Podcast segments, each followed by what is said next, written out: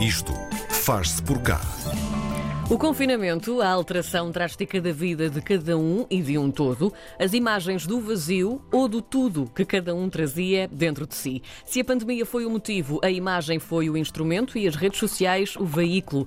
Foi no sentido de escoar as imagens que captavam dentro e fora de portas, enquanto profissionais e cidadãos comuns, que um grupo informal de 120 fotógrafos e profissionais e cidadãos. hum, agora, perdão. Fotógrafos e fotojornalistas. E fotojornalistas nacionais criou então uma conta de Instagram e tudo começou no WhatsApp. Mas já lá vamos porque há muito para contar. Entre redes sociais e plataformas digitais, este é um projeto com 635 fotografias que se tornou livro e até exposição de visita obrigatória até dia 30 de 31 de outubro em Lisboa. No Este Faz por cá de hoje temos o fotojornalista José Senagolão e Gonçalo Borges Dias, cofundadores do projeto Everyday Covid.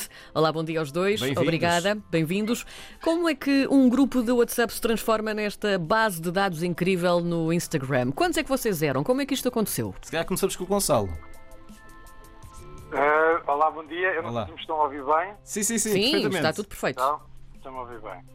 Então, muito obrigado pelo vosso convite. Eh, como disseram muito bem, eh, tudo isto começa com, com um grupo de, de WhatsApp. Nós éramos, nós, aliás, isto começa com, com uma ideia que eu e o Miguel Lopes eh, discutimos sobre criar diários, diários e perspectivas bastante heterogéneos sobre a pandemia Uhum. mostrar, mostrar o, lado, o lado dos profissionais dentro do seio familiar, como é que seria a sua perspectiva sobre, sobre todo, todo este problema. E, e nisto houve uma ponta automática através do WhatsApp de uma página que tínhamos, que tínhamos não, que o Miguel Lopes tinha compartilha de material entre colegas profissionais e essa página transforma-se na, na, na página de, de partilha de material fotográfico de, de todo o projeto, em que, pronto, que foi a forma de filtrar todas essas fotografias que foram, que foram sendo partilhadas, até o próprio nome do, do projeto. E, pronto, e, e o próprio Task Force que mais tarde é criado, uma espécie de curadoria de editores, para que houvesse, para que houvesse uma, uma melhor eh, uma melhor filtragem do próprio material que entrando, porque depois começou por ser eh, muita, muito material e tinha que ser, obviamente, eh, editado de forma a que houvesse, houvesse uma qualidade e um rigor, um trabalho mais homogéneo online. Ahm, ahm, Gonçalo, quantas pessoas é que eram inicialmente? Quantas é que estavam nesse grupo e depois quantas é que conseguiram ir, eh, vamos dizer, raptar para fazer parte deste trabalho todo? Bem, eu não. Isto já passou muito tempo, Sim. mas, eh, mas, mas penso que vou tirar um número mais ou menos redondo. Penso que seríamos à volta de uns 60, 70, quase 80, Uhum. no, no- uma margem entre os 60 e poucos e os 80 ah, colegas e profissionais que estavam nesse grupo. E aquilo estendeu-se aos 119. ah, Certo. 119, sim, no final. José, tu, enquanto fotojornalista também, com, com um grande trabalho neste campo, o que é que achas que este projeto teve de tão especial para se tornar tão importante e ter tanto sucesso também? O que é que vocês todos conseguiram captar para que isto tivesse este sumo todo? Eh, olá, bom dia e também obrigado pelo, pelo convite. Ahm, eu, eu acho que, acima de tudo, ahm, passou a mostrar uma realidade que, que normalmente não se vê no- na comunicação social ah, e, uma, para já, uma realidade que nenhum de nós estava habituado a, a viver ah, e uma realidade dentro de casa também. Para além daquilo que são os nossos trabalhos jornalísticos na, na rua e que no dia a dia passam muito pela, polícia, pela política e o desporto e, e os acontecimentos diários, ah, os acontecimentos diários mudaram também. Passaram a ser coisas completamente diferentes. No nosso cotidiano passou a ser completamente diferente, dominado pelas máscaras e, e por todos estes, estes novos rituais a que, a que estamos sujeitos agora. E depois a parte da, da reclusão em casa e, e a, a vivência em família que alguns de nós ah, expusemos ali também no grupo e, e deu um toque muito, muito pessoal àquele projeto. E acho que foi isso que fe- fez com que as pessoas ah, pronto, se relacionassem muito com o projeto e tivessem afinidade com ele. Acho que foi a, a principal razão. José, tu sentes que há uma certa diferença entre a expressão das pessoas nesta época em especial, um, em comparação com todas as outras pessoas que já tenhas fotografado por algum motivo num outro passado qualquer? Sentes que houve aqui alguma carga diferente? Eu, eu acho que sim, eu acho que sim. Eu acho que temos, temos passado por diversas fases ao longo destes meses.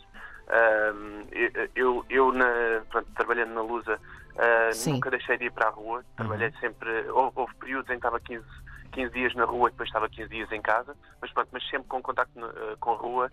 Não, era, não fui daquelas pessoas que teve aquele tempo todo fechado e, e, e deixou acumular o medo uh, de, de, ter contato com as pessoas.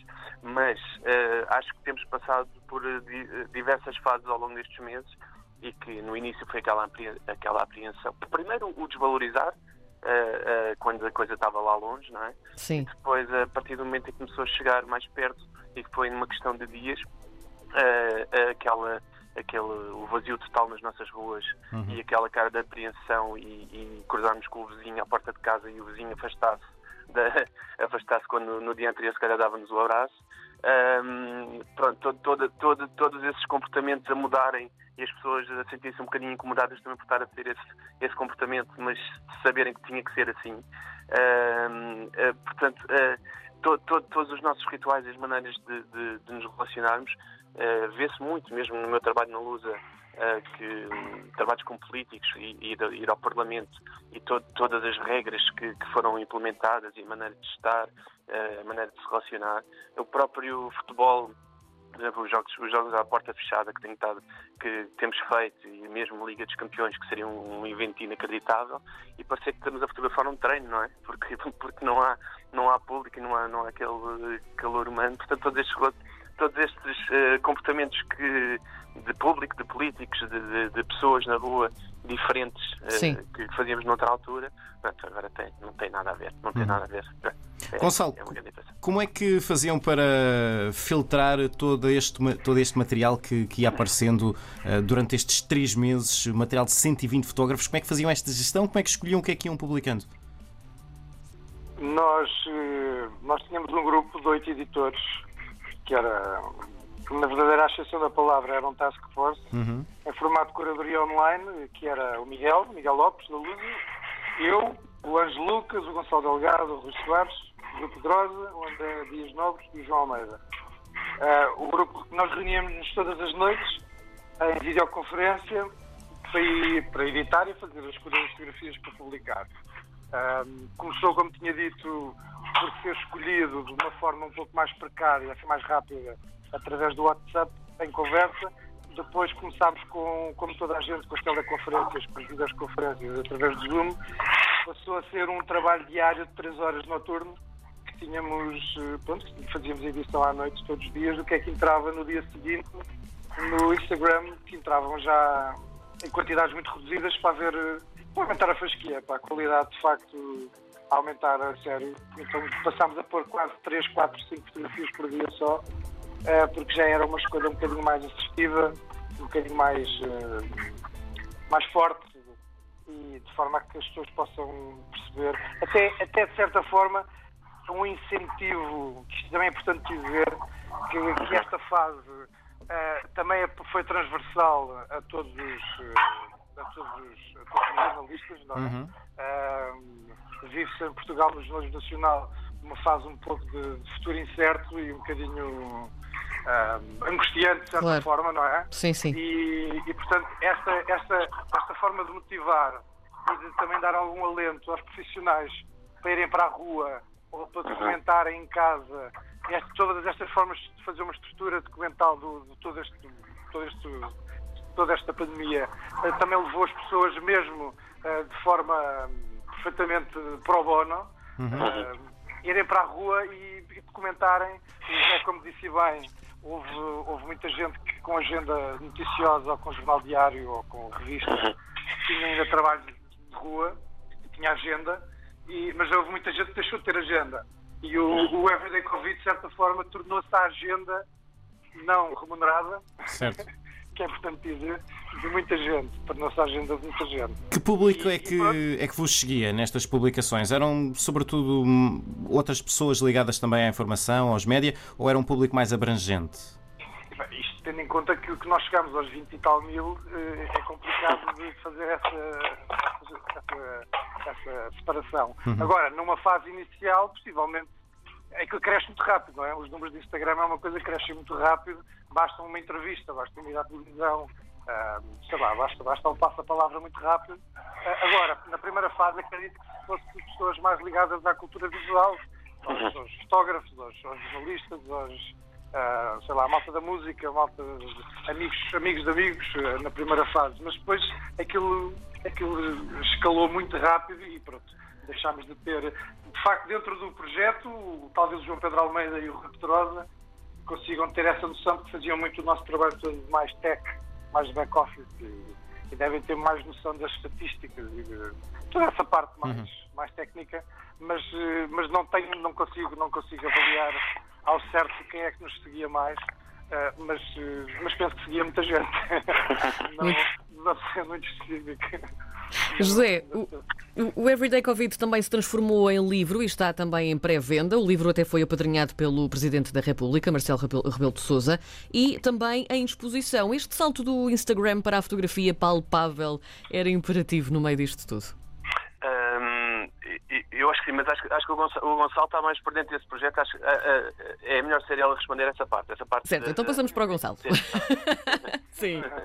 O, o, livro, o livro foi. Ele está, mas isso ele está a falar, porque eu parecia que ele estava a falar. Não, não, não, não. força, Gonçalo.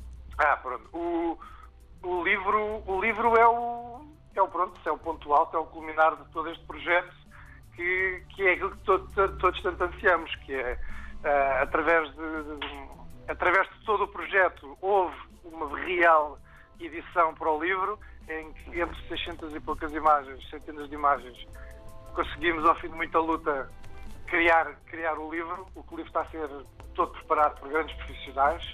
Uh, o incentivo financeiro é, é zero. Uh, o, o, o, fim deste livro será 100% uh, para poder doar, Sim. para poder projetar todo, todo, todo, todo o resultado financeiro disto para, para instituições ou até para compra de objetos necessários e materiais.